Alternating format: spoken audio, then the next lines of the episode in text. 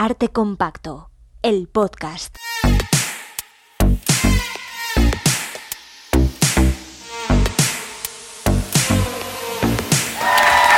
Juan Rasán y Bernardo Pajares.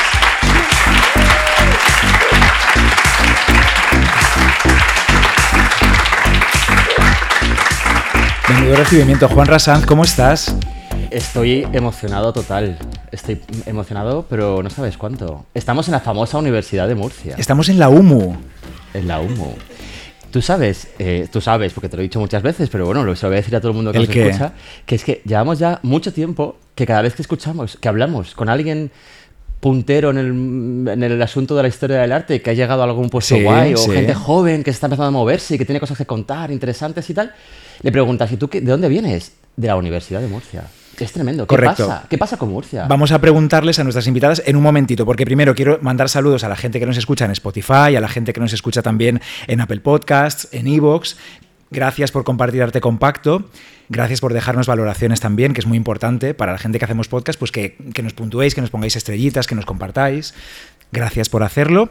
Estamos en Murcia, correcto. Hemos pasado, todavía no hemos entrado, pero hemos pasado por la catedral. Se está restaurando la fachada. Creo que tiene la torre de origen cristiano más alta de la península. Pues no sé. Mañana, porque ahora es tarde ya, ya está cerrada, mañana iremos a la catedral Juan Raspero. Vale. Sí, sí, mañana hay que ir, mañana hay que ir. Hombre, por favor. Bueno, ¿sabes que hace justo Esto un algo- esto es año? algo mucho, perdón, es que lo tengo que. Es que. ah, estaba callando, me lo habéis notado. Eh, esto es algo mucho que pasa mucho fuera de Madrid, ¿no? Lo de, lo de tener la cosa más de algún sitio, ¿no? O sea, o sea, Y en Madrid. Es pues en Madrid todo es lo más de todos los sitios. Perdón. Eh, no, si yo soy de Elche, además, y soy de aquí cerquita. Si yo, vamos, que nada que ver. Pero que. que- dime que no.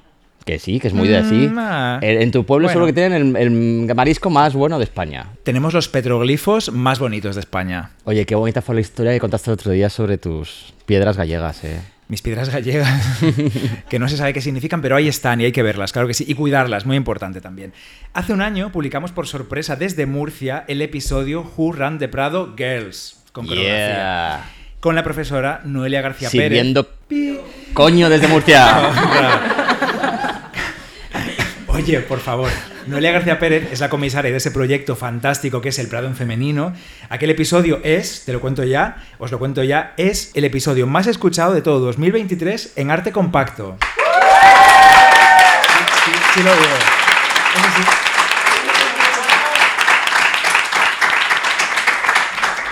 Porque mola muchísimo, porque es, muy guay, porque tiene un contenido súper guay y lo cuentan muy bien además. Creo que tengo un guion, no me tengo que mirar el guion. Y estaba mirándote porque no tienes el árbol genealógico de las mujeres de las que vamos a hablar hoy, no lo veo cerca de ti. Dios mío. Y sé que lo has traído, así que como tienes tu mochila cerca por ahí, Sí, ahora voy. te invito a que, a que vayas a... Bueno, tenemos público hoy, mira.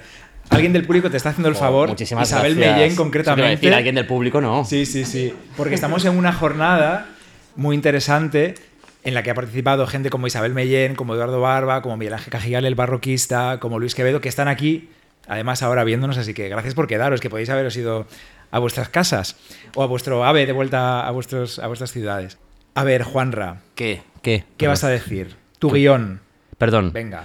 Última, eso ya lo he dicho. Eso ya lo he dicho. ¿Qué tengo que decir? ¿Enhorabuena por el premio? Si No. nunca tenemos guion. ¿Por qué tenemos guion hoy? ¿Qué pasa? Bueno, porque tenemos dos invitadas y hay que presentarlas como se merecen. Bueno, vamos a ver. Tenemos a tres invitadas. es no a verdad, tres invitadas, perdón. Para empezar. Tenemos a tres invitadas y hay que presentarlas como se merecen. Tenemos. Es que estamos en una mesa de aula de universidad. Entonces tengo a un lado a Noelia y a Juanra y al otro lado a dos chicas a las que todavía no he mirado. Perdón, Laura y Belén, ahora mismo saludamos. Ahora mismo ya, ya, ya he dicho el nombre. Tenemos a Noelia, a Belén y a Laura. Ahora os saludamos efectivamente. Cuando veníamos para acá, Bernardo estaba pensando, yo creo que, o sea, hay que presentarlas de alguna forma especial. Y claro, eh, ¿cómo no? O sea, ha dado en el clavo, yo creo, Bernardo Pajares, como siempre, es muy inteligente. Son las alegorías, ¿no? Del arte, del poder y del género. Flora, fauna y primavera. Son arte, poder y género. eh, flora, fauna y primavera. Cactus, pétalo y burbuja. ¿Esas quiénes son? Yo no sé quiénes son Las esas. supernenas. Nos vais a dejar que, que os llamemos así hoy. Arte, poder y género. No sé Bueno, qué elegís cada una. Vamos a saludarlas, Bernardo, ¿no? Venga, vamos a saludar primero, por favor, a nuestra anfitriona por partida doble, Noelia García Pérez. Noelia, bienvenida de nuevo a Arte Compacto. Gracias por querer repetir. Buenas noches, pues felicísima de estar aquí con vosotros y menuda sorpresa para empezar, el episodio más visto del año 2023. Jo, Que fue estupendo, ¿eh? Es que cuentas cosas muy interesantes, Noelia. ¿Qué vamos a hacer? Es lo que hay. Estas mujeres, que son fantásticas. Y hoy Pues va a ser más. Enhorabuena por el premio Francisca de Pedraza por el Prado en Femenino, que es un Gracias. reconocimiento a la trayectoria de personas, colectivos, entidades o instituciones que destacan por su compromiso y dedicación en la prevención, erradicación y la lucha contra la violencia de género. Premio muy merecido, entre otros que has recibido y que recibirás, que recibiréis con Bueno. Arte, Poder y Género. Bueno, muchas gracias. La verdad es que es un premio que recogí encantada, pero en nombre de todo el museo, porque es un proyecto que es fruto del trabajo de todos. Así que también es tuyo, también es de Juanra, es de todos. Noelia, ¿qué es Prado en femenino? Pues Prado en Femenino es un proyecto que pretende visibilizar el papel de las mujeres de las casas reales en la formación y en la preservación de- del museo, ¿no? En la formación de sus colecciones y, y en muchos aspectos que todavía están por explorar. Así que en eso estamos trabajando para visibilizarlas. Gracias. Gracias por traernos a Murcia. Como decía antes, hemos venido a una jornada sobre divulgar la historia del arte en la era digital, en la que han participado todas esas- estas personas que son muchísimo más listas que nosotros. Ha ido todo fantástico. Todo Ahora- fantástico. Ahora, voy a contar, pero antes quiero, quiero saludar también a Laura Martínez Callado, que es investigadora predoctoral en el Departamento de Historia del Arte de la Universidad de Murcia. Centras tus investigaciones en el estudio de la práctica del intercambio de retratos y la agencia artística de las mujeres de la monarquía hispánica en el Renacimiento. Bienvenida, Laura. Hola chicos, hola Juanra, Bernardo, ¿qué tal? ¿Cómo estáis? Pues estupendamente aquí en Yo Murcia. eh, he de confesar honestamente que muy contenta y emocionada, pero también muy nerviosa. ¿Nerviosa por qué? Bueno, porque eh, yo esto no lo he contado antes, pero vuestro podcast fue el primero que he escuchado yo en mi vida. Eh, he escuchado todos vuestros episodios, soy súper fan y no lo, había hecho, no lo había dicho hasta ahora, pero ahora os lo confieso. Así que muy nerviosa. Me estoy poniendo de vergüenza ahora mismo. Estoy sudando. Pues muchísimas gracias. Joder, Qué bien. Nuestra tercera invitada, no segunda, es que soy de letras y muy de letras, soy fatal con lo, o sea, fatal. Belén Simarro Pastor, eres graduada en Historia del Arte, ahora mismo te encuentras estudiando el máster de formación de profesorado aquí en la, en la UMU, en la Universidad de Murcia, y tienes intereses en la investigación de la imagen, patronazgo artístico y cuestiones devocionales de las mujeres de la Casa de Austria, que es el tema del episodio de hoy, todo esto que vamos a hablar ahora, ¿no? Bienvenida. Muchas gracias, chicos. Eh, estoy muy contenta de estar aquí y también como Laura, a la vez, muy nerviosa. Pero bueno, quiero agradecer a Bernardo, a Juanra y a Noelia eh, la oportunidad que nos han dado de, de poder participar en esta mesa, que al final es un poco el final de esta jornada que hemos llevado tan intensa y qué mejor final que, que hablando de nuestras mujeres, de la Casa de Austria y de la imagen de poder y el retrato femenino en, en la Edad Moderna. de este trío de alegorías que tenemos hoy, hoy aquí en Arte Compacto, si ellas son poder y género, Sí. Noelia es arte, Noelia es la profesora titular, merece también su presentación, como merece Noelia García Pérez. Por favor. Profesora titular y directora del Departamento de Historia del Arte en la Universidad de Murcia, es directora del grupo de investigación Arte, Poder y Género, por esto esta broma, ¿no? Y del grupo de innovación docente Cultura Visual y Género, Cubige.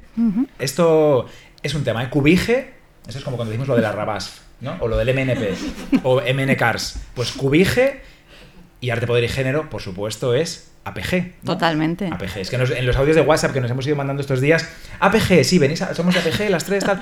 Arte, Poder y Género. Y Noelia es investigadora principal de los proyectos MEFER, Ministerio de Ciencia e Innovación, y GEME, Fundación Seneca de la región de Murcia. Todo esto y muchas cosas más.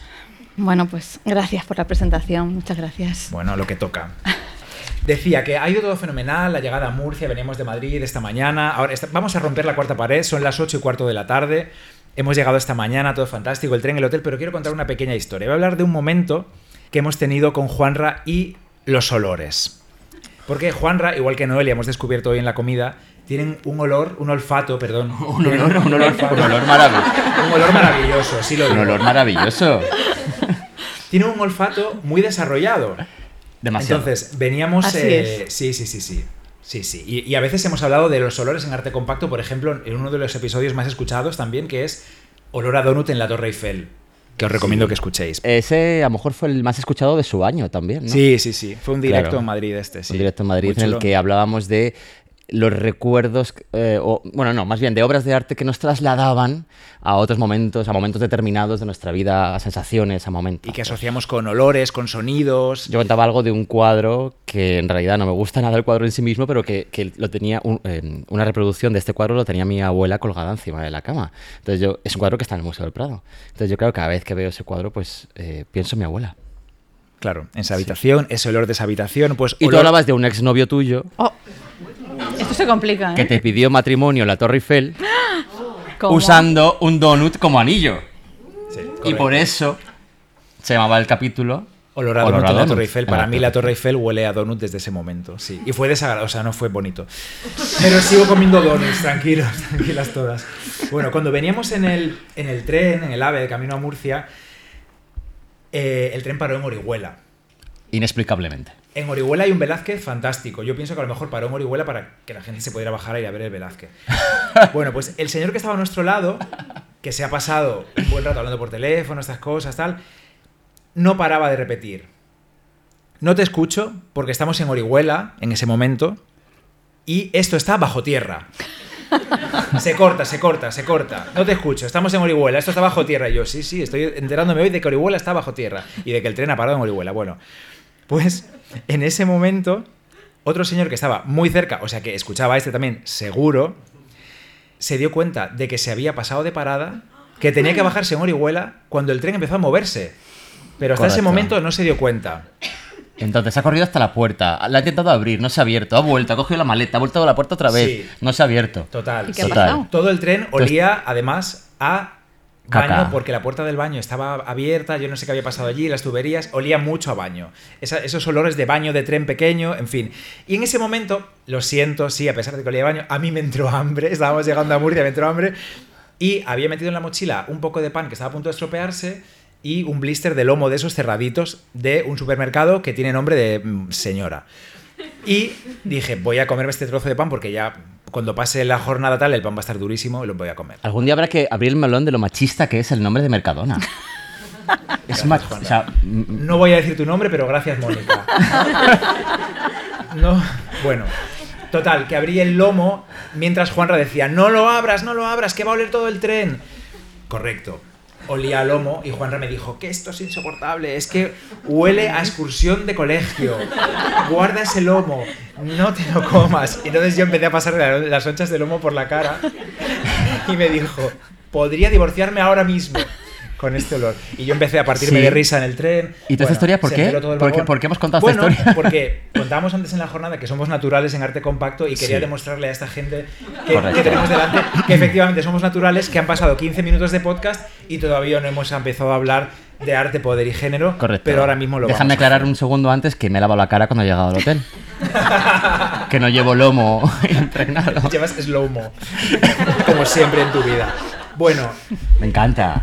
Chanel. Noelia. Un aplauso para Chanel. No, no, no, no, no, no. Para Ruslana, para Ruslana.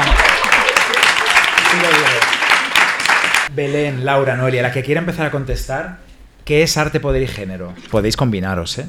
Arte, Poder y Género es un grupo de investigación que de alguna manera lo que pretende es estudiar la relación entre estos tres conceptos, el arte y el poder, vinculados al género y sobre todo dentro del periodo cronológico de la Edad Moderna, 16 principalmente, pero también 17. Y en torno a, a estos conceptos y a su relación, pues tenemos proyectos de investigación, como los que han mencionado, sobre la construcción de la imagen de poder femenina, estos son los de MEFER y GEME, tenemos el grupo de innovación docente, que es Cubige, al que hacía referencia, y mm, hay una serie de investigaciones en curso, que son las tesis doctorales que se están realizando, investigaciones postdoctorales, y entre todas, pues sacamos adelante nuestro plan de actuación, que como ya sabéis, pues tenemos mil actividades. Un montón. Nos contabas en, en la comida, tú eres profesora de la asignatura de arte en el Renacimiento en Europa, y nos contabas en la comida que al poco tiempo de empezar a impartir esa asignatura en la universidad, pensaste, ¿y por qué no voy a impartirla con perspectiva de género? ¿no? ¿Cómo fue este, este clic que hizo tu cabeza, Noelia? Pues mm, desde que apareció este plan de estudios, el grado, ¿no? teníamos arte del Renacimiento en Europa y, y aunque ya lleva años y hace tiempo pues era más joven y no pedía de las primeras, pues por alguna razón del destino la asignatura quedó libre desde el minuto uno y, y la cogí yo. Entonces, parece que la inercia nos lleva a plantear las asignaturas de manera tradicional, es decir, pues escuelas, artistas, características principales, y así empecé llevado un poco pues por esa inercia de hacer lo que habíamos hecho siempre. Y cuando pasaron un par de años pensé, bueno, parece un poco aburrido, parece que es seguir el cliché de siempre. ¿Por qué no aprovecho lo que, bueno, lo que yo creo que sé hacer mejor, ¿no? Que es para lo que me he formado, que es impartir esta asignatura, que es mi periodo, desde la perspectiva de género. ¿Por qué no enseñar el arte del Renacimiento en Europa a través de las grandes promotoras artísticas del Renacimiento? Que al final vamos a explicar lo mismo, pero lo vamos a hacer con un enfoque diferente. Y esa fue la idea. Para hacer esto puedes hacerlo, tú decides cambiar el enfoque y ya está, o la universidad tiene que darte el ok de alguna forma. Bueno, o- tú tienes que eh, cubrir unos contenidos básicos, ¿no? Vale. Pero luego el enfoque, pues, para eso está la libertad de cátedra. El enfoque Perfecto. lo puedes decidir tú. Muy y... bien. O sea que la gente que lo hace de otras formas porque ellos eligen hacerlo de otra manera. O sea, en general, tú tienes cierta libertad para elegir el enfoque que das a la asignatura. ¿no? Sí, si yo te contara las cosas que me han dado a mí puh, cuando era alumna, ¿Qué tal? madre mía, madre Venga, mía. saca, saca. No digas nombres si no quieres. No, o si quieres, no, no. sigue. Bueno, algunos ya no, algunos ya no, no viven, pero, pero. Pues de esos, de eh, esos. Pero vamos, mm, había un profesor que, que daba igual la materia que le tocara impartir. Él no vivía aquí, vivía en Madrid, entonces nunca pedía la asignatura. Lo que le tocaba, lo que no quería nadie. Y todos los años hacía lo mismo, explicaba las meninas de Picasso, las meninas de Velázquez. Oh, Dios mío. O la mezquita de Córdoba. Año tras año, independientemente de la asignatura que le tocara. ¿Qué Fíjate. parece? La relación Y con la le pasó mezquita, nada, no, ¿eh? entiendo la relación con la mezquita, ¿no? Porque las dos meninas vale, pero luego sí, la pero, mezquita. sí, pues nadie lo, Porque nadie lo un día le dio, tuvo que preparárselo para algo, ya se lo que se lo dio. Yo también tenía profesores en la Complutense, profesores que llegaban con sus folios amarillos, pero real, real, a, man- a máquina, escritos a máquina, que pasaban página, leían, pum, pasaban página, leían, pum. Luego llegó la versión, no menos mala, de PowerPoint con todo el texto escrito ahí.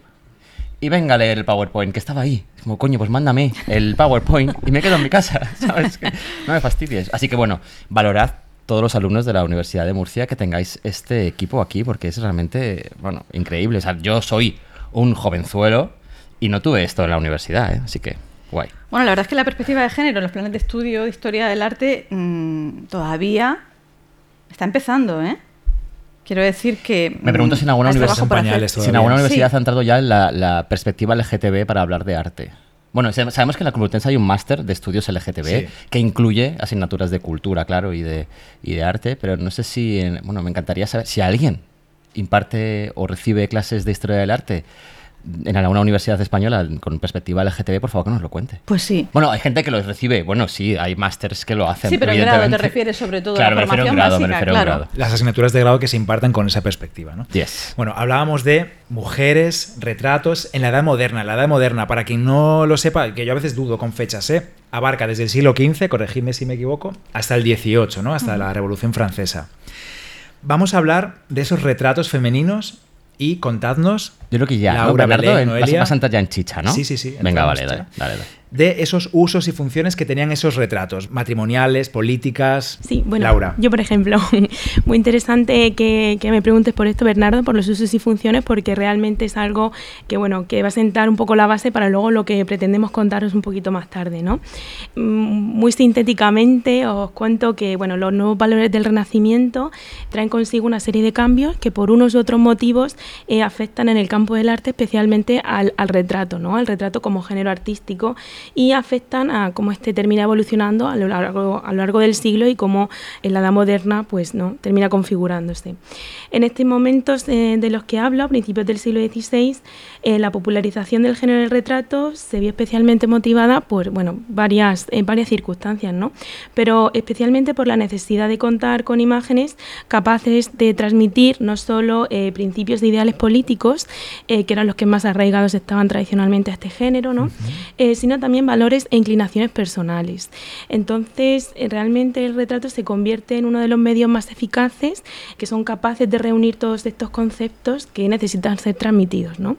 Así como un poco como yo lo entiendo y, y un poco como... mm, cómo se gestan todas estas ideas y entran a, a configurar lo que es el retrato ¿no? y lo que es la imagen de poder. Entonces, entre Perdón que te corté un segundo, perdón, perdón. Sí, que claro. también Estaba intentando no Estás en tu contarlo, programa, Juan. pero tengo que contarlo al final. Yo creo que esto ya lo he contado alguna vez, pero creo que es que viene mucho al caso aquí ahora mismo. Eh, siempre que se habla del retrato y del poder, me acuerdo de mi, de mi padre. Porque mi padre se mandó pintar un retrato. de sí Vaya. mismo. Y lo colgó en la escalera de fantasía. casa.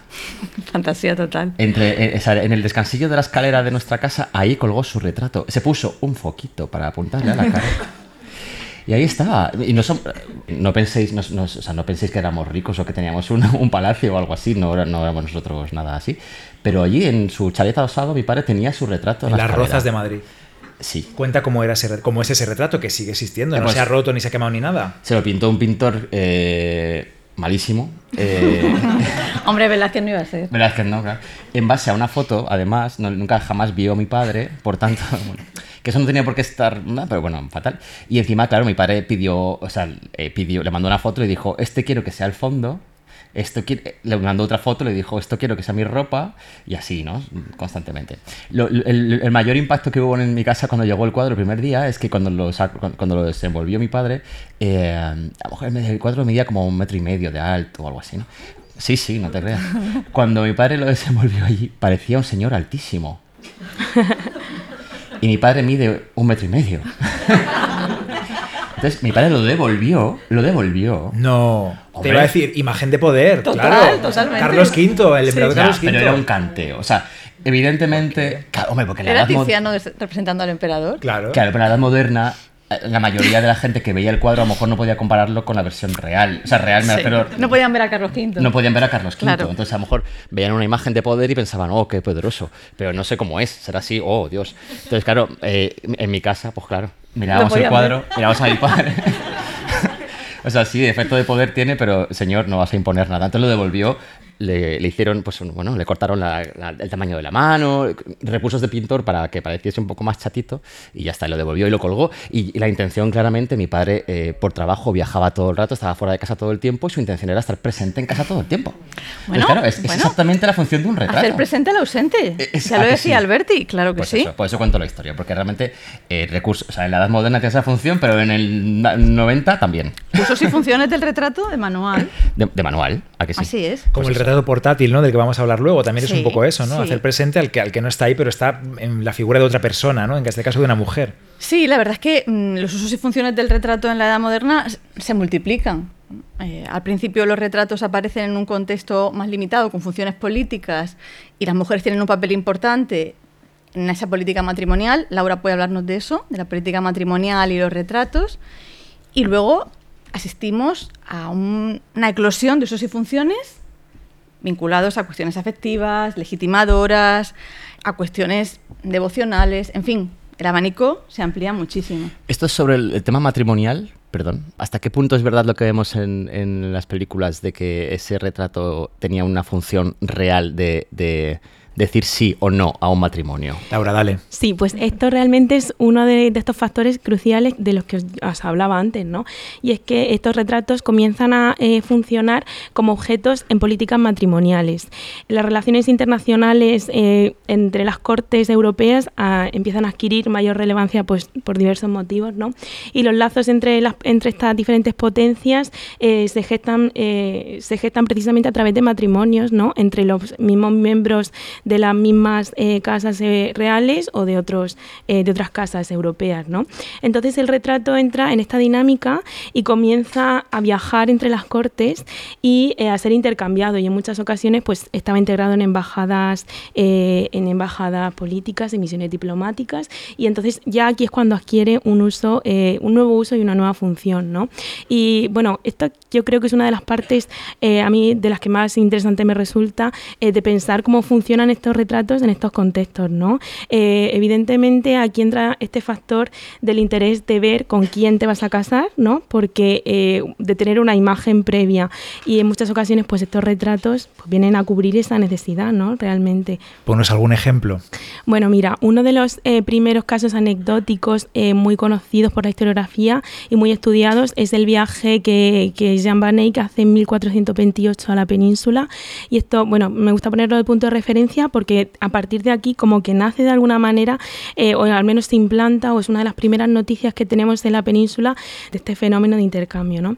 Con motivo de una embajada que Felipe el Bueno, duque de Borgoña, envía a la península, eh, bueno, el interés era visitar la corte de Portugal, ya había hecho ese, hay documentos que reflejan que el duque había enviado a su pintor en, este entorno de, de- de las embajadas en misiones secretas y que no querían dejar constancia de de qué sucedía, ¿no? ¿Por qué era secreto? Bueno, porque... 1428, Jan van Eyck, ¿no? Sí, había hecho otros viajes, eh, se documenta incluso un viaje antes, en el año 26, un par de años antes, eh, de una embajada que de hecho fracasa eh, para casarse con una de las herederas también de, de los reinos de aquí, de la península.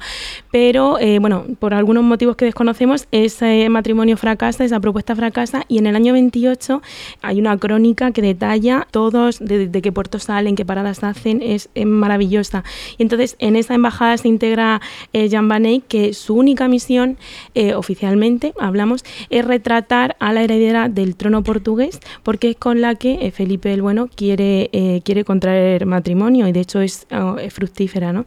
Hay una investigación inmensa sobre este viaje que me parece precioso, y el testimonio es precisamente una imagen que hoy no se conserva, pero sí hay una copia de la copia, de una, una versión, un dibujo, un retrato chiquitito de, de, de Isabel, de la princesa con la que iba a contraer matrimonio. Y entonces esto, no sé si he respondido a la pregunta, Sí, pero me sí. parece una historia súper bonita como para ilustrar esto. ¿no? Y hay, hay casos de... hay- a ver, chichilla, vamos a ver.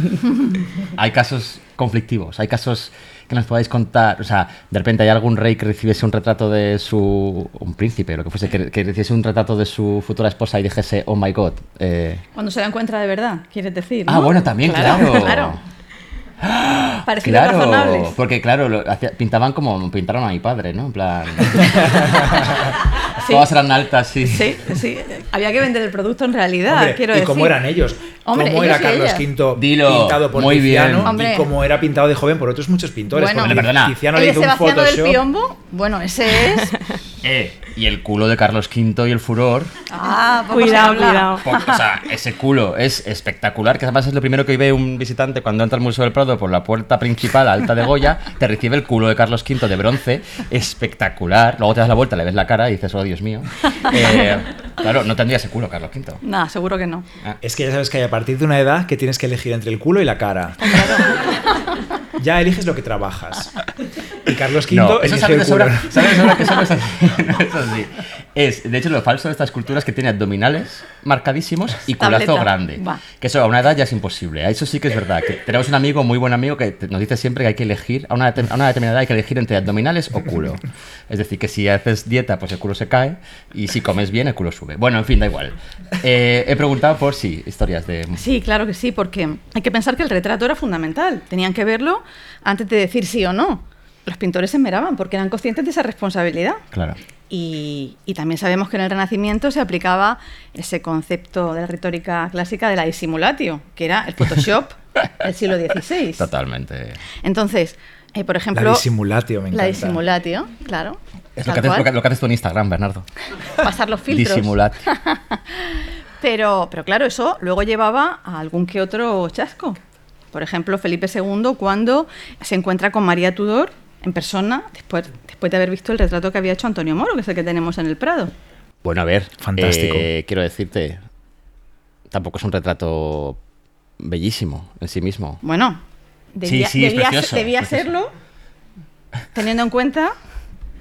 ¿De dónde eh, le- partíamos? eh? claro, la, la impresión que luego Qué produjo. feo está esto. Ya, es- pero, pero es, Es la, verdad. es la verdad, es la verdad. ¿no? Entonces, pues este tipo de cosas pasaban. Era súper importante. Enrique VIII manda a Holbein a retratar a Anclis antes de, antes de casarse con ella. También, directamente para ver la imagen.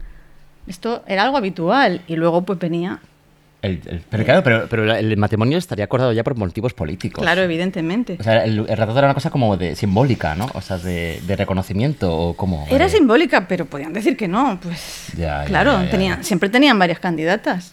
Buah, es que Esto es es muy fuerte. Luego, si queréis, entramos más en otros casos, pero además de estas funciones matrimoniales, políticas, también había retratos que se encargaban, se hacían por motivos documentales, con funciones también conmemorativas. ¿Queréis mencionar algún ejemplo de, de estos otros? Sí, mira, precisamente a propósito de estas de funciones documentales, pues bueno, como comentaba, estas políticas matrimoniales que se expanden provocan que especialmente las mujeres de la dinastía, hablo de las mujeres de la Casa de Austria, acaben eh, ubicadas en- entre, eh, bueno, repartidas en, en el mapa en diferentes cortes, en ciudades muy lejanas entre sí, porque bueno, su propósito y eh, para la dinastía era pues eh, casarse, eh, contraer matrimonio, dar hered- herederos a la dinastía. Entonces, ellas mismas, hermanas, eh, primas, sobrinas, acaban pues eh, eso, muy lejos entre sí, ¿no? Por ejemplo, Catalina eh, de Austria en la corte de Portugal, eh, María de Austria en Viena, en Países Bajos pues tenemos a María de Hungría, Isabel Clara Eugenia, ¿no? Todas ellas les unen lazos dinásticos y, y, bueno, familiares, que esto provoca de alguna manera que estén pues lejos, ¿no? Y no había FaceTime, no había Nada, WhatsApp, no... Bueno, es que hablamos realmente de no las se- fotos del no momento, se veían, ¿no? Eran, no se veían, no como ahora que no te ves, pero, pero en realidad te ves Eso y es. hablas, ¿no? Sí, sí. Entonces, pues bueno, eh, eh, la función del retrato adquiere pues ese carácter documental. ¿Nace un nuevo heredero o eh, se documenta el crecimiento de un nuevo heredero? Por ejemplo, Juana de Austria, de la que quizá hablemos más tarde, abandona la corte de Portugal porque por precisamente porque es llamada por su hermano Felipe II para que venga a cubrirle eh, eh, cuando él marcha a, a Inglaterra. Ella eh, acaba de dar a luz a, a su primer y único hijo, eh, muere su esposo muy, de manera muy precipitada todo, ¿no? Y entonces ella viene, vuelve a España y nunca jamás vuelve a ver a su hijo, eh, porque no vuelve a Portugal y porque él fallece también eh, con muy poquitos años. Entonces eh, se documenta que en este, en este periodo de tiempo, eh, pues ella pide retratos de su hijo, le vienen retratos de- del niño, entonces ven un poco el, el crecimiento a distancia, realmente son las fotos, literal, y como estos hay, pues eso, mil casos. Entonces, interesante este nuevo valor, ¿no? Y estos retratos, no sé si vas a decir algo, Noelia, sí, tú, tú interrúmpeme Sí, cuando no, no, quieras. a propósito de lo que decía Laura, es que además es, es un tema muy representativo porque la documentación nos cuenta, las crónicas de la época, eh, la emoción que, que sentía Juana cuando recibía estos retratos. Por ejemplo, sabemos que, mm, que cuando recibe uno de los muchos que le mandaba Catalina periódicamente para que lo viera crecer, cómo Juana está en el Alcázar con Felipe II y rompe a llorar. Cuando recibe el retrato, inmediatamente se lo enseña a su hermano y se lo enseña a su cuñada, lo comparte con los nobles de la corte que están ahí y después se lo lleva a su habitación para tenerlo y pasar a un uso privado, ¿no? Qué bonita. Tuvo que ser durísimo para ella no volver a encontrarse nunca más físicamente con su hijo, a pesar de estar tan cerca. Y aquí el retrato tiene una función eh, documental y emotiva muy fuerte, ¿no? Es un poco lo que decía Laura, estas mujeres que están situadas en distintas cortes europeas y que, y que son muy conscientes de que no van a volver a encontrarse con su familia. Que la familia crecía y que no la volvían a ver. Por ejemplo, Isabel Clara Eugenia, es que mm, cuando le manda Felipe III los retratos, eh, también sabemos por las cartas al duque de Lerma, como dice, estoy contentísima, el retrato mm, de la niña se parece mucho a mi hermano, ¿no? Y, y dice, y el hecho de que me lo hayas enviado no tiene paga, no tenía precio, ¿no? La felicidad. Además decía que el retrato no se cansaba de abrazarlo. ¿no? Es- o sea, tenemos que ponernos un poco en, en- en la piel de, estos hombres y mujeres que estaban tan alejados en la distancia y en el tiempo y, y que realmente eran muy conscientes de que era importante mantener ese vínculo sentimental y que ese vínculo sentimental también tenía importantes repercusiones políticas, ¿eh? porque tenemos que pensar que en este momento también hay problemas entre las dinastías, por ejemplo, entre las dos ramas de la Casa de Austria. En el siglo XVII, entre 1630 y 1640, hay una etapa muy conflictiva y estos retratos eh, mantienen los, los lazos dinásticos. Es una manera de evidenciar de, bueno, estamos mal, pero somos familia. Vamos a intentar solucionarlo, ¿no? Algo así de... Ya que has dicho lo de la las dos ramas de la casa de Austria y estas cosas, y Juanra, no sé si tienes por ahí el árbol genealógico, no lo tienes, pero podemos pedirles, pedirles Lo a Noelia y a las chicas, a Belén y a Laura, que nos lo dibujen un poco. Todas las personas que están aquí hoy, que, so- que sois muchas, ya lo tenéis clarísimo, pero quizá alguien que nos escuche, pues no. Entonces, ¿podemos dibujar un poco ese árbol genealógico en el podcast? ¿De dónde parte? Y no decir todos los nombres, porque son muchos. Mira, Juanra lo tiene ahora en la mano. Yo te estoy mirando con susto cuando eh, eh, van a hacer el dibujo ¿De de, dónde todo. parte? Ah, Hablamos los Austrias, los Habsburgo, ¿de dónde parte? que es mucho, ¿eh? Te refieres a, a esta dispersión, ¿no? Básicamente, el, el punto más importante es el matrimonio de Juana I de Castilla con Felipe el Hermoso y cómo sus seis hijos se van a casar con los princi- principales, eh, en este caso son las hijas, ¿no? Sobre todo, con los principales herederos de los reinos europeos. Entonces, a Carlos V ya lo tenemos situado en España. Fernando I después se va a Austria, es el que va a llevar toda la parte del imperio, él va a heredar el imperio. Catalina estará en Portugal. María Catalina es la pequeña, ¿no? Catalina es la pequeña. María de Hungría se casará con Luis II de Hungría y, y Bohemia y cuando quede viuda se irá a los Países Bajos. Isabel se había casado con Cristian de Dinamarca. Leonor se había casado con el rey de Portugal primero y después con Francisco I de Francia. Es decir, el panorama es... Ahí lo tienes. Lo tenemos todo controlado. Las bolas mágicas, las bolas de dragón. Sí. Claro. Este es el panorama que tenemos en el 16. El 17, pues más de lo mismo, ¿eh? Vale. La cabeza de Juanra ahora mismo ha estallado. Explota. Estoy con- no es que me encanta porque cuando, con Juanra, cuando empezamos a hablar, Margarita, Juana, Catalina, María, ya dice, ¿qué? Pero fíjate, yo creo que lo más importante es pensar en los países más que en los nombres. Y pensar Portugal, España, Países Bajos, Francia, Dinamarca, Austria. Lo tenemos. Nada, muy fácil. Sí, ¿No? sí. Es- es- es- Eh, sí, sí, Está en sí. todos sitios. Sí, sí, sí, sí, sí, sí, sí, ok. Vale, y... Así, ¿eh? No- que sepáis todos, lo digo, aquí la veis, pero quien escucha, Noelia habla sin una sola nota. Aquí todos con nuestro guion, nuestras escaletas, tal, un poquito para saber, para no perdernos mucho, aunque no se note. Noelia no tiene ni una sola nota. Todo está en su cabeza. Quiero que, no- que hablemos de, de- de alguna otra mujer en concreto, no sé, hablándonos de la mujer que queráis eh, y su relación con el arte y el poder. Por favor. Empeza- quizá pueden empezar con Juana, ¿no? Quizá que ya, la, men- ya que Ah, la ha pero- mencionado Laura, ¿no? Sí, claro. Juana de Austria. Bueno, pues que, mi- te- que tenemos debilidad por ella, que sepáis, eh, bueno, no hemos mencionado hoy aquí los directos de Instagram del Prado, que siempre se mencionan porque es nuestro día a día, el mío en concreto. Noelia García Pérez, cuando hizo el primer itinerario del Prado en femenino, nos dijo, oye, ha estado Caprile en el itinerario. ¿Por qué no lo invitáis a Lorenzo Caprile, el eh, modista, que le gusta el que digamos modista? Me sale diseñador. No, modista, que luego me, me riñe, me regaña. ¿Sabes que te llama y te riñe? Sí, real. sí, real. Voy a mirar el móvil a ver, por si acaso no. Eh, Bernardo. Y- ¿Por qué coño me llamas diseñador? Un beso, Lorenzo. Pero esto es real, un beso. Sí, sí, que nos llevamos genial, de verdad, que estoy aquí y tal. Es estupendo. De hecho... me dice, Lore- me dice Noelia, ¿Vendrá el podcast algún día o qué? pues igual, igual viene, sí, sí. Yo creo que igual sí. viene. Eh. Me dice Noelia, Bernardo, ¿por qué no le proponéis que haga un directo de Instagram contando desde el punto de vista de la moda, la indumentaria, alguno de estos retratos? Fue, o sea, tal cual, lo llamamos y encantado. Dijo, claro que he estado en el itinerario, me encanta, me ha parecido fascinante, qué buen trabajo ha hecho Noelia García Pérez.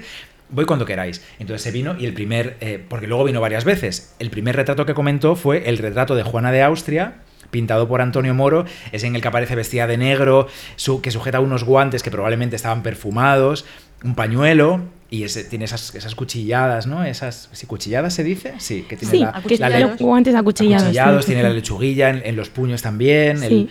lo diré mal, ese. ¿Cómo se llama lo que lleva? Manteleta. La manteleta. Que es muy de abuela, ¿eh? La man-. Oye, por cierto, Estupenda, Juana. hay que, hay que decir que en el Museo del Prado ahora mismo podéis ir y eh, oler estos guantes. Sí. Eso, es, eso es así, eso es real. Tú Sí. puedes, hay una máquina del futuro que- o del pasado, no sé, Bueno, por lo menos del presente. del presente seguro, a la que tú le das un botoncito y te mm, emite, te emana, emite no, no sé lo que sea, el olor de aquellos guantes. Sí. Pero real. Sí, sí, sí. Sí, Es huele a, huele a bálsamo, resinas, palo santo, vainilla Sí. y muchas más No cosas. hay que perdérselo. Sándalo, he dicho sándalo ya. Bueno, Laura, Juana de Austria y la construcción de su imagen del poder a través de retratos como este, pintado por Antonio Moro, hacia mil. eh, no tengo la fecha por aquí Ay, a mano, ay, creo ay, que ay. es mil. No, no tengo la fecha, perdón, no me lo voy a inventar. Pues 1500 seguro. 1560. Sí, 1560. Eso es. Para recapitular un poco y ponernos en situación, Juana de Austria, hija del emperador Carlos V, la emperatriz Isabel de Portugal, nace en Madrid en 1535 y, pues, como decía antes, como al igual que las herederas de, la- de- de esta dinastía, pues la casan con, en este caso, el heredero eh, del trono portugués, eh, el príncipe don Juan Manuel. Como decía, su matrimonio es muy breve, eh, fallece su esposo y ella en el año 54 eh, bueno, mm, recibe eh, la solicitud de su hermano Felipe II eh, de que por favor vuelva a, España porque él tiene que ausentarse eh, porque va a casarse con María Tudor, ¿no? la, reina de Inglaterra. Entonces, entre el año 54 y el 59, Juana asume la regencia y representa el, bueno, sí, el poder ¿no? a la figura de su hermano Felipe II. Y este momento es clave y definitivo para el inicio de la construcción de su imagen de poder, porque las imágenes que tenemos antes nos muestran a una Juana que, bueno, mm, pues una novia joven, ¿no? Esos retratos que se conocen de este periodo. Y aparece, eh, me, me- me encanta pensar en esta comparación porque, como tú decías, Bernardo, la vemos en el Prado vestida de negro hasta los pies, no se le ve nada, pero en estos retratos pues aparece pues vestida con unos, eh, unos trajes más escotados, no dentro de lo que, de lo que de lo que cabe, y con joyas. eh, y bueno, esto es algo que no abandona, pero parece que estos retratos, eh, cuando ya adquiere, bueno, ya mm, viste de luto hasta el momento en el que fallece, entonces choca mucho, a pesar de que siga utilizando estas joyas, aunque de manera un poco más escondida quizá, como decías antes, debajo de los guantes acuchillados, que precisamente están acuchillados para que puedan lucir los anillos que llevan en todos y cada uno de sus dedos. Entonces Anda, tampoco no sabía abandona. esto. Esto es muy chulo. Sí, los Sí. guantes tienen agujeros debajo de los nudillos Para para, que los anillos salgan, sí. Sí. Sí, sí. Es justo lo contrario de lo que hacen las mujeres en el metro ahora mismo, que es darle la vuelta a la piedra para que no se vea. Para que no se lo quiten. Bueno, no, y los Las hombres. mujeres y los hombres, Y los hombres, perdón. Sí. De hecho, si os fijáis en esta misma sala del retrato de, de Catalina de Austria, la reina eh, de Portugal, tiene eh, anillos en todos sus dedos, menos en el dedo corazón. Y esto es algo muy común que ocurre a lo largo de, de la, bueno, de la edad moderna. Yo no, y mira que tengo una pequeña fijación ahora desde que me di cuenta de que nadie lleva anillos en el dedo corazón de que nadie lleva anillos en el dedo corazón. Entonces, bueno, creo que esto responde a, cosas más complejas que esto seguro quedaría para un capítulo de, de otro capítulo, Bien. pero sí, eh, ella los lleva anillos siempre en todos sus retratos. Como decía, sigue vistiendo, a pesar de que viste de luto, eh, viste con telas muy ricas eh, y bueno, si, si te fijas de cerca, como el, color negro no nos permite tanto no eh, ver, fijarnos en el detalle, pero con unos brocados maravillosos y, y sí, como decía, esta imagen empieza a construirse en estos momentos porque ella necesita de alguna manera reflejar eh, el poder que, está, que ostenta en ese momento ¿no? y definirse como, eh, pues eso, como, como alguien que está representando los intereses de su dinastía. ¿no? Eh, el primer retrato, bueno, la primera vez que la retratan de esta manera es en el año 57. Eh, Sánchez Coello eh, la retrata con con un atuendo súper similar al, al del Prado, por eso si lo conocéis nos podemos hacer una idea, y eh, posa una de sus manos en un gran perro de caza y al fondo aparece una columna. Y esto es algo que nos, eh, que, aunque parezca un poco de, de decoración, ¿no? a veces podemos Es pensar... importante la es columna, ¿no? súper importante porque la columna es un símbolo de la dinastía y el perro también, porque eso es algo que lo en- encontramos en los retratos eh, de los hombres de su dinastía. Y de alguna manera ellas no tienen un prototipo asociado a, pues eso, al perfil, eh, a las mujeres, ¿no? Ellas construyen a partir de todos estos eh, elementos pues su imagen de poder, ¿no? Y aquí es cuando yo siempre pienso que es un año clave, ¿no? Porque a partir de este momento ya aparecen el resto de los retratos. Y algo muy significativo es que eh, ella adopta esta imagen y parece que se congela en el tiempo de alguna manera, porque hasta eh, cuando la retrata eh, Leoni en su cenotafio, que, que se, bueno, no se puede ver, pero está en, en uno de los laterales de, de la iglesia de las Descalzas Reales, que es el monasterio que ella funda, ahí la retrata casi idénticamente que en estos eh, que en estas ocasiones, ¿no? Entonces ahí ya adopta, no sé, podríamos hablar de una imagen fija que, bueno, hay variaciones, ¿no? Eh, pero, pero ya a partir de ahí se retrata eh, de esta manera. ¿Y tú crees que esto era algo que, que pedía la propia Juana? Quiero aparecer de esta manera, vestida de negro, sobria, como una mujer que, a pesar de las dificultades para, para ser tomada en serio, digámoslo así, entre muchas comillas, quiero que me tomen en serio. Sí, por supuesto, yo creo que nada es casual. Sí, sí, nada es casual, nada es banal y obviamente en su caso ella es la primera interesada en reflejar una imagen totalmente calculada y medida, pero esto no solo lo hace ella, también lo hacen Carlos V, bueno, no sé en, qué medida, ¿no? Pero todos los personajes eh, que, se re- que se retratan, ¿no? Más si son imágenes que comisionan ellos mismos, pues hay doble interés, ¿no? Sofonisba Winsola tiene algo que ver con ella, ¿no? Sofonisba. Sí, sí, sí. En uno de sus retratos, el de la portada de este libro. Tenemos que aquí luego- lo es, Bernardo, una publicación que nos regaló Noelia García Pérez precisamente hace un año, Sí. The Making of Juana de Austria, Gender Art and Patronage in Early Modern Iberia, ¿se dice en inglés? Sí, Iberia, ¿no? En la Iberia moderna. ¿Y Sofonisba qué papel tenía en la corte? Sí, ya, sé que, ya sé que no estamos, estamos aquí hablando de, de mujeres eh, poderosas, pero me interesa a mí saber Sofonisba qué pasa con ella. ¿Qué pasa con ella por allí? Sé que hay como con, eh, dificultades, ¿no? Para saber exactamente qué retratos son de Sofonisba y cuáles no, porque parece ser que ahí, bueno, pues no se firmaban siempre los cuadros, ¿no? Y, y realmente hay dificultades para estar seguros de... Sí, de hecho, en la exposición de Sofonisba en Lavinia, tú Sí. estabas en esa expo. Yo estaba en esa expo, sí. Pues Una, Una de expo las- del Prado del año 2000. Justo antes de la pandemia, justo, justo antes de que... Claro, sí, sí. Sí, sí. Pues eh, recuerdo en el simposio que organizó Leticia Ruiz, ¿recuerdas? Sí. Que una de las cosas más interesantes que me, que me pareció eh, del planteamiento mm, cuando hablaron las restauradoras del museo era de esa colaboración entre Sánchez Coello y Sofonisba. Y cómo eh, en algunas obras pues uno hacía los rostros, otros, otro hacía el cuerpo, ¿no? Eh, Sí. En función de las especialidades. Sí. Yo creo que la verdad es que hay una historia del arte eh, muy personalizada de poner el nombre de un artista a una obra y Total. en realidad es mucho más colaborativa, porque en los talleres, pues, en este caso no era por el taller, era porque estaban los dos en la corte, ¿no? Claro. Eh, pero, pero que eso era mucho más frecuente de lo que pensábamos, ¿no? Sofonisba llegó a, a la corte, de, ella era de Cremona, llegó a la corte como dama de compañía de Isabel de Valois, que fue una de las, de las mujeres que estuvo casada con Felipe II. Y bueno, se considera que uno de los mejores retratos de Isabel de Valois, que está expuesto en la sala 55 del museo, justo al lado de la sala donde está Juana de Austria, es, es ese de, de Isabel de Valois pintado por Sofonisba, en el que sujeta un, un retrato portátil de Felipe II con la Sí. mano y tiene la columna Mm. también a la que, de la que hablaba Laura. Sofonisba convivió con Isabel de Valois, convivió con Felipe II, pintó también uno de los que se considera mejores retratos de Felipe II y también de su, de su de mujer Austria siguiente, de Ana de Austria, cuando tristemente murió Isabel de Valois.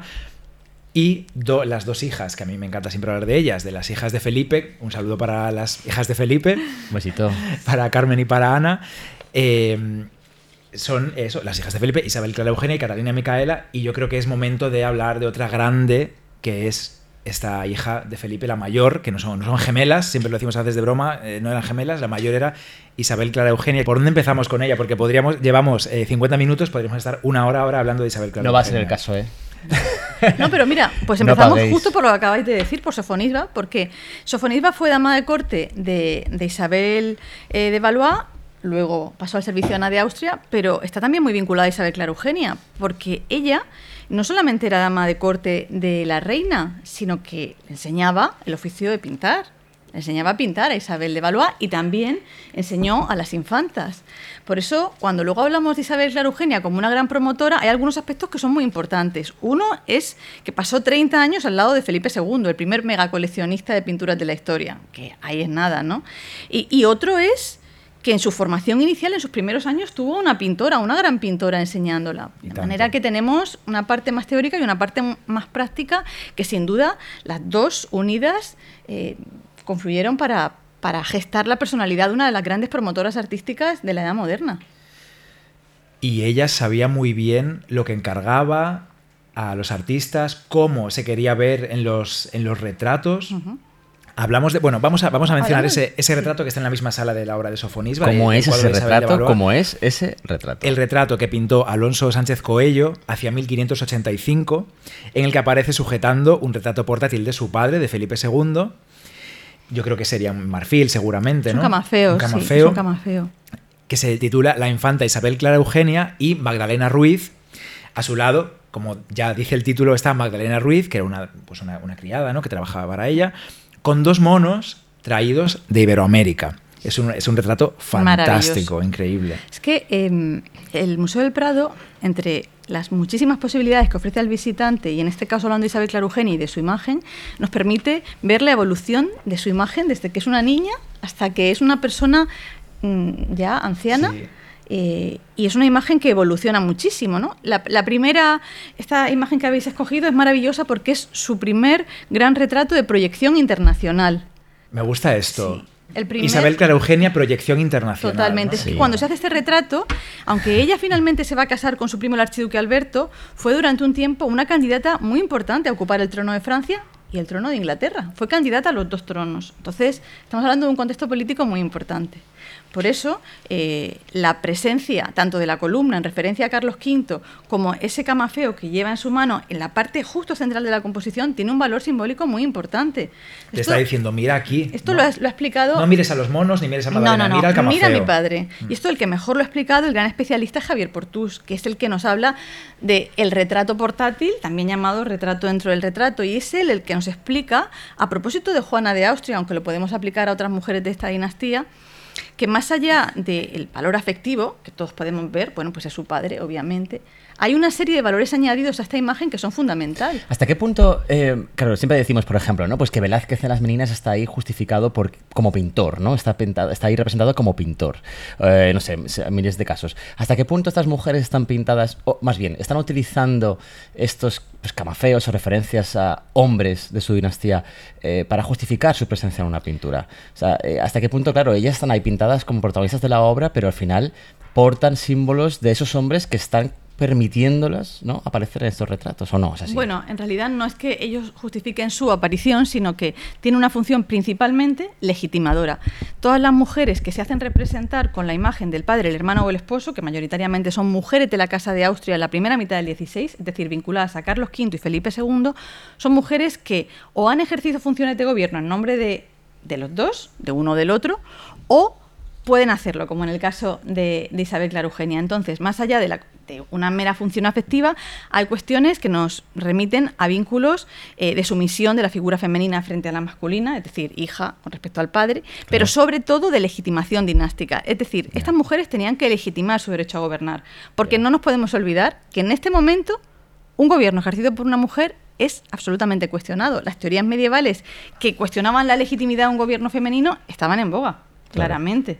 Entonces, eh, tenían que demostrar de una manera bastante elocuente que ellas ejercían el poder porque tenían derecho a hacerlo. Y esto es lo que, lo que explica esta imagen claramente, reforzada por la presencia de Carlos V. Por si no os ha quedado claro, tengo aquí a mi padre y detrás a mi abuelo. Claro. A ver quién se queja. Pero estos retratos, ¿quién, los podía ver? ¿Quién podía ver estos retratos? Porque claro, entiendo que estaban en ámbitos privados principalmente. Eh, ¿Se exhibían de alguna forma? De este en concreto se hicieron varias copias que se enviaron a distintas cortes ah, europeas. De este en concreto. En otros casos, en otros casos no. Pero, pero es muy curioso, eh, con relación a Isabel Clara Cómo eh, tenemos este retrato de ella y el de Pantoja de la Cruz, que también lo tiene el museo, pero que no está expuesto ahora mismo, que también tiene la miniatura, en vez de un camafeo es una miniatura, cómo la imagen de Felipe II desaparece de la escena cuando se casa con el archiduque Alberto. Claro. Desaparece por completo. claro, ya no tiene sentido. Ya ella es princesa soberana de los Países Bajos, la figura de su padre solamente es, que no es poco, pues eso, una figura paterna, y ahora hay otro hombre dentro de su vida que es su esposo. Pero en una posición también particular, porque la princesa soberana es ella. Cuando ella se casa con, con Alberto, eh, Felipe II le entrega como dote el gobierno de los Países Bajos. Que esto así, a simple vista, puede parecer un súper regalo, ¿no? Normalmente, ¿qué te regalan cuando te casas? Eh, eh, la vajilla, Express, ¿no? Ese tipo de cosas. Pues no, le regala el gobierno de los Países Bajos. Pero ¿qué pasaba? Es un marrón de regalo. Absolutamente. Era el típico regalo envenenado. Pero es un regalo de, de mí. 100%. Porque el gobierno de los Países Bajos era... Mm, problemático, ¿no? Era hiper problemático. Habían pasado y todavía estaban en un periodo de guerras tremendo y lo que él espera con, este matrimonio entre Isabel y Alberto es que ellos restauren la paz y la unidad de los Países Bajos, que den un heredero al trono que nunca llegaría y que eh, haya un cambio absoluto en la política, ¿no? Con, esa paz que ellos van a conseguir después de nueve años de reinado, en los que todavía están luchando en un periodo de guerras, llega la tregua de los doce años y ahí sí, ahí llega ese periodo de paz y de tranquilidad.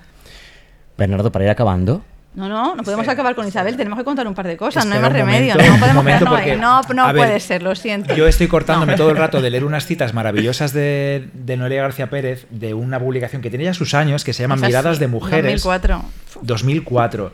Claro, está muy feo tener aquí a una invitada y, leer citas suyas, pero yo os recomiendo que compréis el libro, que se puede conseguir, pero voy a leer solamente una cita que pone un poco de contexto sobre cómo era el papel de las mujeres en este momento, para que entendáis, entendamos lo difícil que era, pues gobernar, por ejemplo, lo que las tomaran en serio.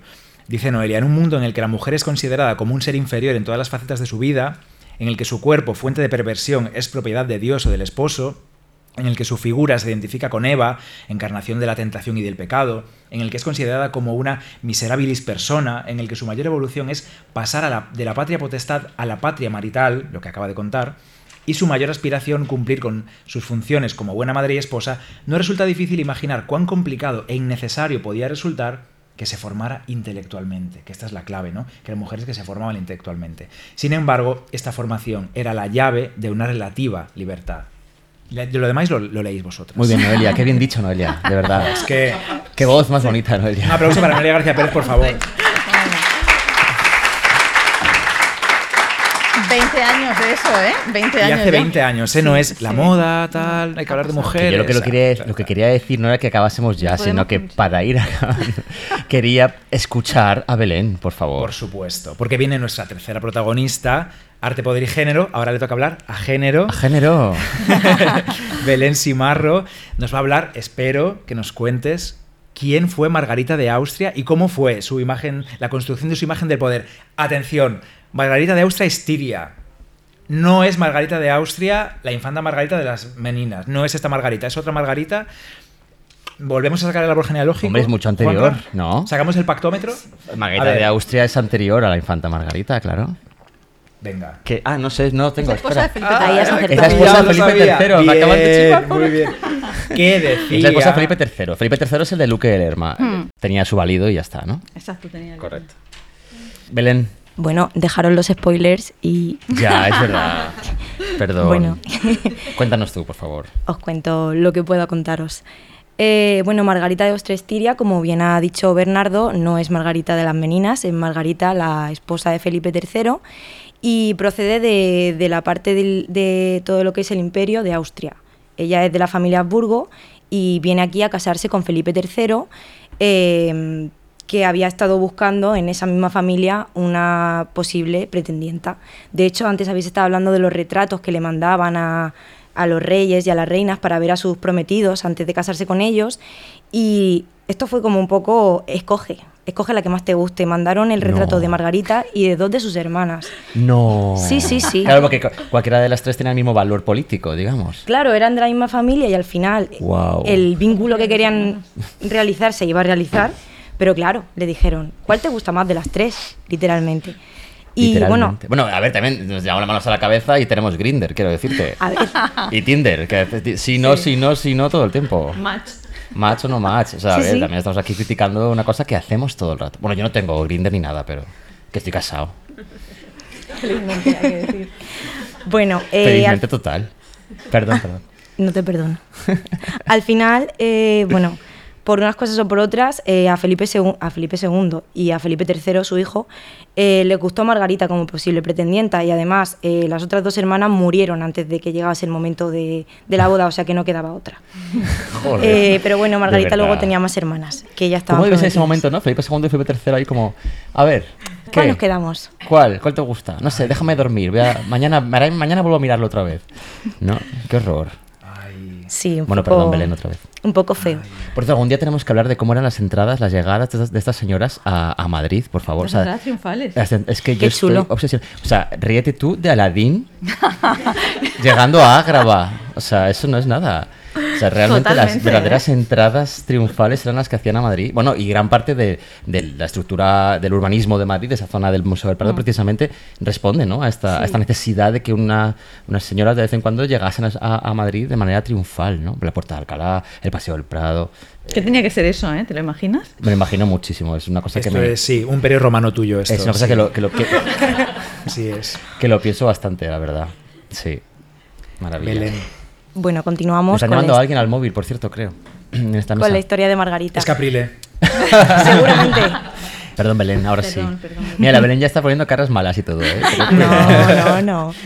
Bueno, entonces, pues con 15 años, que se dice pronto, Margarita llega desde Austria hasta aquí, a la corte de Madrid. Murcia? Ah. No, a la corte madrileña. Para casarse con Ojalá Felipe. Murcia. ¿Te imaginas? Pasaría A la- por Murcia. ¿Comerías saladilla rusa? Bueno, eh, lo que se hizo en. Murcia Unas fueron las honras fúnebres. ¿El qué, A la muerte de Margarita se hicieron unas honras fúnebres en Murcia y hay documentación. Ese es el segundo momentazo, claro, efímero, ¿no? De la historia del arte, básicamente. La Sí, entrada sí, era sí. una y las muertes era y la luego otra. las muertes, sí, sí. Totalmente. Bueno, viene con 15 años y se casa con Felipe III. Y a pesar de su corta edad, ella siempre va a ser consciente de que tendrá que defender los intereses de su familia, que se quedaba en Austria. Y aunque ella estuviese aquí, ella venía aquí eh, como un ente político, al fin y al cabo. Y esto no fue del agrado de todos. Sabemos y hemos mencionado ya eh, que el duque de Lerma era el válido de Felipe III, que por lo que nos cuentan la documentación, pues tampoco tenía mucha iniciativa y necesitaba de alguien que le diese consejos, directrices de cómo gobernar. Y el duque de Lerma se había forjado ahí su pues su tinglao y... Total. sí. eh, Dilo, mejor dilo. palabra posible. Y lo tenía muy bien dirigido hacia sus propios intereses. ¿Y por qué no le venía bien a él Margarita de Austria-Estiria? Pues porque Margarita de Austria-Estiria tenía unos intereses diferentes a los del duque de Lerma y ella pues cuando llegó se dio cuenta de lo que estaba pasando e el duque de intentó... Lerma era como el, el- el- marido de Felipe III. Sí. Marido, he dicho con M, hasta que llegó ella, ¿sabes? Es un poco eso, en el sentido de intereses. Se puso Bernardo. celoso. No sé, claro, se puso celoso. Y dijo, a mí esta me va a quitar el- la influencia que tengo yo en este señor. Me lo va Y a bueno, quitar". entonces Margarita, pues, en, ese, en esos momentos, pues, de- ella intentaba llevarse a, a Felipe III no hacia la- sus propias decisiones de ella misma, sino a lo que mejor era para el imperio. Que muchas veces el duque de Lerma actuaba un poco por beneficio propio y por eso se fue a la corte a Valladolid y luego venían de- hasta Madrid, subieron los precios de la vivienda, bajaban. Uy. Era todo un entramado un poco Como ahora. pretencioso por parte del duque de Lerma. Y entonces, pues Margarita la vemos que estuvo en un momento, en un momento un poco complicado de- del reinado aquí de los Austrias, de hecho con los Austrias menores, Felipe III, que es de los Austrias menores, y ella tuvo muy claro desde el principio su cometido en la dinastía. Ella había, vivido desde pequeña pues, en Graz con sus padres, en Austria, eh, un lugar preeminentemente católico frente al protestantismo que estaba en auge en Europa, y siempre eh, desarrolló la práctica de, de la devoción junto a su madre, junto a sus hermanas, junto a su padre, y ella vino aquí eh, y actuó en, en tres líneas, por así decirlo, para resumirlo de una manera muy, muy clara. Ella eh, actuó en forma de poder político, también en la forma de- del poder eh, que le daba el hecho de ser madre de los próximos herederos, eh, una forma maternal, y también desde la piedad. Y esto es esencial en su imagen de poder. No voy a hablar de los retratos oficiales porque si no vamos a estar aquí eh, hasta mañana. El de, perdón, el de Pantoja de la Cruz que está expuesto en la misma sala que el de Sofonisba, de Isabel de Valois y el de Isabel Carógena que hemos contado, es un retrato oficial de los que... Sí, es un retrato oficial y de hecho la reina aparece cogiendo un libro de, de horas o un libro Sí, devocional. un librito su- pequeñísimo, es sí, como muy un pequeño. eh, en su mano derecha. De hecho, tiene como el dedo marcado entre las páginas, ese gesto tan bonito de cuando estás leyendo un libro y de repente te surge otra cosa y pones la mano en medio y dices, ¿qué? No sé qué. Ese gesto tan natural y tan cotidiano que Anillacos también, ¿eh? Sí, bueno, anillacos, no faltan. Y un pañuelo. Eh, esa fue la imagen oficial de la reina, pero tiene muchos otros retratos y bueno, no quiero dejar de mencionar uno de ellos que es muy interesante porque aparece la reina embarazada. Ella en cuanto Bueno, llega a... También te digo una cosa, normal. Porque, A ver. si no me equivoco, tuvo ocho hijos en diez años. Sí, sí, Eh, y murió en un parto, claro, en el último. sí. Eh, el Es último que- parto, ella tenía 26 años y el último hijo que tuvo fue Alfonso, llamado el Caro. Pues porque le salió un poco caro. ¿En serio? ¿Qué? ¿Llamado Sí. el caro. Ah, Alfonso claro, el Caro. he entendido el cardo y he dicho... No, Alfonso el Caro. Pero se le llama así por eso. Caro. Porque salió caro. Se le llama Sí, así. le salió caro. Claro, porque se murió, le salió caro. claro. Que sí que le salió caro, se le costó la vida. ¿Cómo le Oye? ¿no sabéis que Isabel de Braganza eh, murió en el parto, pero en realidad no estaba muerta y la mataron? ¿Qué? Claro. Menudo salto acabas de dar así. Ya, es que me he acordado. Como yo estudio cosas para hacer exámenes en el Museo del Prado y entra el tema de historia del museo, en fin, da igual. El caso es que Isabel de Braganza, Fundadora del Museo del Prado. reina Muy fan todo de el. Isabel de Braganza. reina fun- nuestra reina fundadora, Tenemos que eh, hacer un episodio sobre ella. Totalmente. estaba dando a luz. Y entonces le dio un parraque del mareo y tal y se, y se desmayó, ¿ok? Y entonces le dijeron al rey, se ha, se ha muerto, Mm, hay, hay que decidir, ¿sacamos al bebé o no? Entonces dijeron, por supuesto, o sea, eh, hay que sacarlo. Entonces la rajaron a saco. Claro, en ese momento se despertó, amigo mío. En ese momento se despertó y se murió desangrada. Pero, claro, sobrevivió. Bueno, esto está documentadísimo, ¿eh? No lo estoy inventando yo ahora. Esto es real. Perdón, podemos volver a, la, a, a otra tiempo? Vamos para atrás porque est- esto era siglo XIX, vamos para atrás ya. Sí, perdón, sí, sí, sí, sí. Seguimos con Margarita. Eh, bueno, estaba diciendo que, Margarita estaba hablando de- del retrato en el que aparece embarazada, que es interesante porque yo en principio cuando empecé a estudiar a esta, mujer pensé que este retrato quizás era de su fase más pues más madura de, su gobierno aquí en España como reina, pero no, el, el retrato data de 1601, o sea, de los primeros años aquí, y de hecho coincide con el, con el primer embarazo que ella tiene de su primera hija, y, y esto será muy representativo porque en ese retrato en el que aparece embarazada de su primera hija es como un grito a voces de, mira, esta es la primera heredera o el primer heredero, porque ella no lo sabía, que va a dar al Claro. mundo. Y esto es lo que voy a hacer en, esta, en, en este lugar y este es mi cometido. Entonces, eh, siempre tenemos que tener en cuenta que la función de estas mujeres era traer el heredero al mundo. Y para ello, pues utilizaron unas estrategias en las que se representaban como esas madres herederas que eran las que traían estos herederos al mundo. Madres herederas no. Pero Madres- yo me he liado. en mi- en me he mi- liado yo también. No, no, no, me he liado yo. traedoras de herederos. He ¿no? dicho madres herederas, sí. Me he Eso liado yo no. porque estábamos, estábamos hablando ahora de Margarita de Austria Sí, Estiria. sí. eh, y acabamos de hablar de Isabel Caro Eugenia, pero vivieron, compartieron Fueron vida. contemporáneas. ¿Fueron contemporáneas? Sí. Compartieron vida, qué listo soy yo. Eh, ¿Fueron contemporáneas? Sí, de hecho coincidieron muchas veces en el monasterio de las Descalzas Reales que ha mencionado Laura. Y creo que Ma- Margarita fundó el de la Encarnación, ¿no? Sí. Ella misma dijo, Juana Sí. funda las descalzas reales, pues yo voy a fundar la Encarnación, Sí, sí. ¿no? Como siguiendo el ejemplo también, ese ejemplo femenino, ¿no? Ahí hay sororidad, ¿no? Además, el monasterio de la Encarnación se encontraba mucho más cercano al Alcázar y de hecho hay un pasadizo que lo conectaba directamente para que ella pudiese ir. Que, qué pena, nunca lo vio construido porque murió antes, pero había un pasadizo que ella había, constru- que ella había ideado para poder ir a la- al, al monasterio desde el Alcázar sin tener que pasar por la calle y, y ir en cualquier momento. Entonces, eso es interesante, pero no, nunca llegó a verlo. Ella lo tuvo la iniciativa, pero nunca llegó a verlo construido, ni terminado, ni, ni siquiera empezado. O sea que eso es una pena. ¿Qué pasa, Bernardo? Noelia, Estamos terminando ya. Es que Sí. yo estoy encantado escuchando, ¿eh? Pero tengo que decirte, cosa, te tengo que reconocer a ti. a tienes el muchísima hambre. No. ¿Quieres comerte un paparajote? No, no, no, no, no, no, es que, o sea, es que me he bebido dos botellas de agua en la última media hora y me meo, o sea, es que me estoy meando total. No es real. Esto o es Amaya OT 2017, ¿no? En directo, Roberto Leal, me estoy meando viva. Déjame salir me- salir medio de de la gala. Oye, lo siento, pero es que es- eso es real, verídico total. Pues muy bien. Pues muy bien, no, fatal para mí. ¿Me puedo muy ir? bien. Puedes irte si quieres a mear tranquilamente, estás en tu podcast, puede- puedes ir a comerte un paparajote, no sé, lo que quieras. Entero como Eduardo Barba. Sí, no sé, lo que. La hoja. Porque el paparajote, ¿qué es? Va, venga, va. Es que yo no he comido nunca uno. ¿Qué es, Es- un paparajote? Es una masa. Es, es una yo masa. tampoco, yo tampoco. Es una masa. Es grande. Por aquí en el público hay una persona que ha hecho como. No, no, es, no. No. es grande, es como la hoja, es la hoja de un limonero que se fríe con una masa parecida, parecida a, a la de los churros, ¿no? Pero con más sabor a limón y canela. Y luego cuando se fríe, se saca y se le echa azúcar y canela. Pero no se come la hoja del limonero, solo se come la. Eso no lo diga Dice Eduardo. Barba. No, no, porque él en una descubre. ocasión se comió la hoja del limonero también. No lo teníais y que nadie lo corrigió. Se rieron de él, creo, claro. Pobrecito, yo me la comería también, Y se- seguro. y se porque puede lo, que comer te, en- lo se- que te ponen en el plato se come todo. ¿Se puede comer en cualquier momento del año? O sea, ¿podemos comer hoy un... Sí, Sí, sí. podemos. Sí, sí, sí, sí, podemos. Pero vosotros saber como que no sabéis lo de la hoja, porque lo divertido es que alguien que es de fuera se coma la hoja. Entonces luego os lo contamos luego. Barba hoy avisándonos ha jodido la, la noche.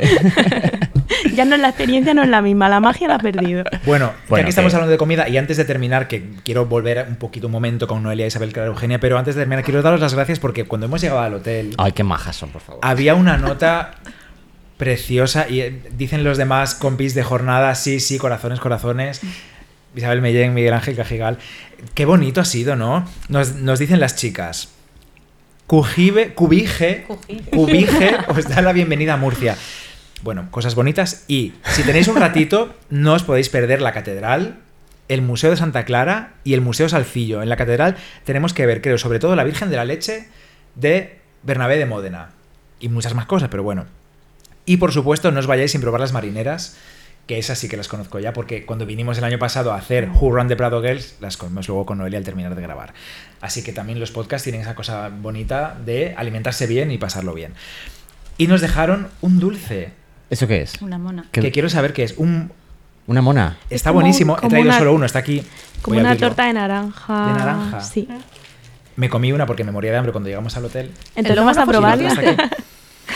No, seguía teniendo hambre, te lo prometo. Esto, ¿Cómo huele esto, por favor? Esto es una mona que lleva naranja. Sí, sí, sí, sí. O sea, aquí Bueno, es muy típico como este tipo de bollos, ¿no? Y eso yo creo que es más bien entre una torta, no, no llega a tener ese, eh, ¿no? Algo parecido. A ver, pero Noelia, está rico, Noelia me está haciendo qué gestos. Recuerda como la fogaceta un poco. Me está, me está dando golpes por debajo de la mesa, Noelia, que tú no te das cuenta. Que tenemos que terminar. Que terminemos ya. Y, que, y que no quiere irse de aquí sin contar una cosa que tiene ahí. Una el- guinda. Que tiene que, que, que, que soltar ella. Vamos a terminar con una guinda sobre Isabel Clara Eugenia. Ah, Isabel Clara. Eugenia, maravilloso. Es la estrella. Es la estrella. Arte, total. poder, género. Isabel flora, Clara. fauna y primavera. Isabel Clara Isabel Clara y Eugenia. Sí. Bueno, no, lo que pasa es que como estamos hablando de la construcción de la imagen de poder, del- de la importancia del retrato y de estas mujeres, mm, hay un ejemplo que yo creo que es paradigmático de todo esto y que, mm, y que nos lo trae Isabel Clara Eugenia. ¿no? Venga. Y no me puedo resistir a contarlo. Por favor. Por favor. Pues eh, nos hemos quedado con, con el momento en el que Isabel Clara Eugenia se casa con el archiduque. Bueno, está casada con él hasta 1621, mm, Rubens es el pintor de corte eh, y hay bueno, pues toda una serie de estrategias para eh, promocionarlos y para promocionar ese periodo de paz que ellos traen consigo a partir de la tregua de los 12 años. Que Pero además es ella la que conecta con Rubens. Esto Rubens y Bueno, Felipe IV tal, ese es es otro ella tema. la que. Y Rubens, claro, Rubens pintor eh, más poderoso y más famoso de, de la el Europa. príncipe de los pintores Absolutamente. Y además es un creador de imágenes de poder, claramente, ¿no? es lo más. Es, es el, el director de imagen, ¿no? De, Es, bueno, realmente él fue el intérprete de toda la propaganda archiducal. Él era el principal de todos, era el pintor de corte. Para eso le pagaban el doble que el arquitecto de la corte, para eso le dejaron, le dejaron tener el número de, de ayudantes que quisiera en el taller y para eso le dejaron vivir en Amberes y no en Bruselas, aunque era pintor de corte. Es decir, se lo pusieron en bandeja de plata y dijo, sí, vale, dejo Italia y me quedo, y me quedo en los Países Bajos, que era su ciudad natal Amberes, ¿no? Pero Por él pensaba regresar. Y Danveres, eh, los que no hayáis estado, por favor, porque es un lugar bonita, maravilloso. maravilloso. Es Es el, el único lugar que se me, se me parece en cuanto a categoría artística a cualquier ciudad de Italia. No sé, Amberes es una maravilla. Sí que lo es. Vale, estamos ahí en ese Bueno, estamos punto. ahí, hemos llegado a- a- al matrimonio y el archiduque muere en 1621. Cuando muere el archiduque, todo cambia. Ese periodo eh, de paz, de armonía, de, de felicidad, cambia, porque primero, la tregua de los 12 años acaba, con lo cual vuelven las guerras. Eh, y segundo, eh, como el archiduque muere, todas las imágenes que nos eh, muestra Jan Bruegel, el viejo, eh, de los archiduques paseando, los archiduques en fiestas, Sí. todo eso desaparece. Isabel se deshace de sus perros, de los loros, de todo lo que le puede traer algo de felicidad. Deja de ir a los pabellones de caza. Y entonces entra en una vida mucho más austera, que se corresponde también con su imagen, porque ella desde el momento que muere el archiduque se corta el pelo y profesa como Clarisa de San Francisco, de la Tercera Orden, como seglar. Pero el archiduque muere en 1621 y no tenemos ningún retrato documentado de ella con esa nueva imagen hasta el año 1625. ¿Qué ha ocurrido? ¿Os ¿Parece Ostras. normal? No, ¿Cuatro años sin un retrato? eso. La algo. gobernadora de los Países Bajos, porque como ha muerto el archiduque y no han tenido herederos, ha dejado de ser princesa soberana y ahora es gobernadora de los Países Bajos. Ya no era ni hija de Felipe II ni mujer de. No será eso. Aquí era ya Isabel Ahora era la tía de Felipe IV. Bueno, ya, pero. Y entonces el poder, el poder, digamos, mm, de la política exterior, las decisiones recaían en Felipe IV. Entonces, no hay ni un solo retrato hasta 1625. ¿Qué ocurre en 1625? Oh my, no lo sé. 25. 1625. Pues lo que ocurre es que tiene lugar una victoria política muy importante. Que Breda, es Breda, Breda. Breda. Ah, no lo sabía. Lo estaba pensando, bien. pero no estaba No, no, seguro. muy Era como cuando tienes así miedo a levantar la mano. como- ¿Me Breda. equivocaré? La No, bien dicho. Claro, ¿qué ocurre? Que es una victoria política muy importante para la monarquía hispánica. eh, el sitio de Breda que conocemos Por Velázquez. por Velázquez, eh, pues fue una contienda política eh, y militar que llevó meses, murieron miles de personas de los dos bandos, miles, y todo parecía indicar que el bando español no iba a ganar. Entonces eh, Felipe IV insta claramente a Isabel Clara Eugenia a que abandonen, a que se rindan. Isabel Clara Eugenia escucha a Espínola, al capitán español, bueno, es genovés, pero al mando de los tercios españoles, que cree realmente que a pesar del número de muertes, a pesar de todo, pueden ganar. Ella confía en Espínola y lo apoya. Y convence a Felipe IV para seguir adelante. Si por Felipe IV hubiera sido, está claro que lo habrían dejado, ¿no? Bueno, pues siguen adelante y ganan. El cuadro de Snellers que tenemos en el Prado, en el que ella aparece con esa carroza para visitar el sitio de Breda después de haber ganado, nos muestra una imagen de ella representada como Clarisa de San Francisco.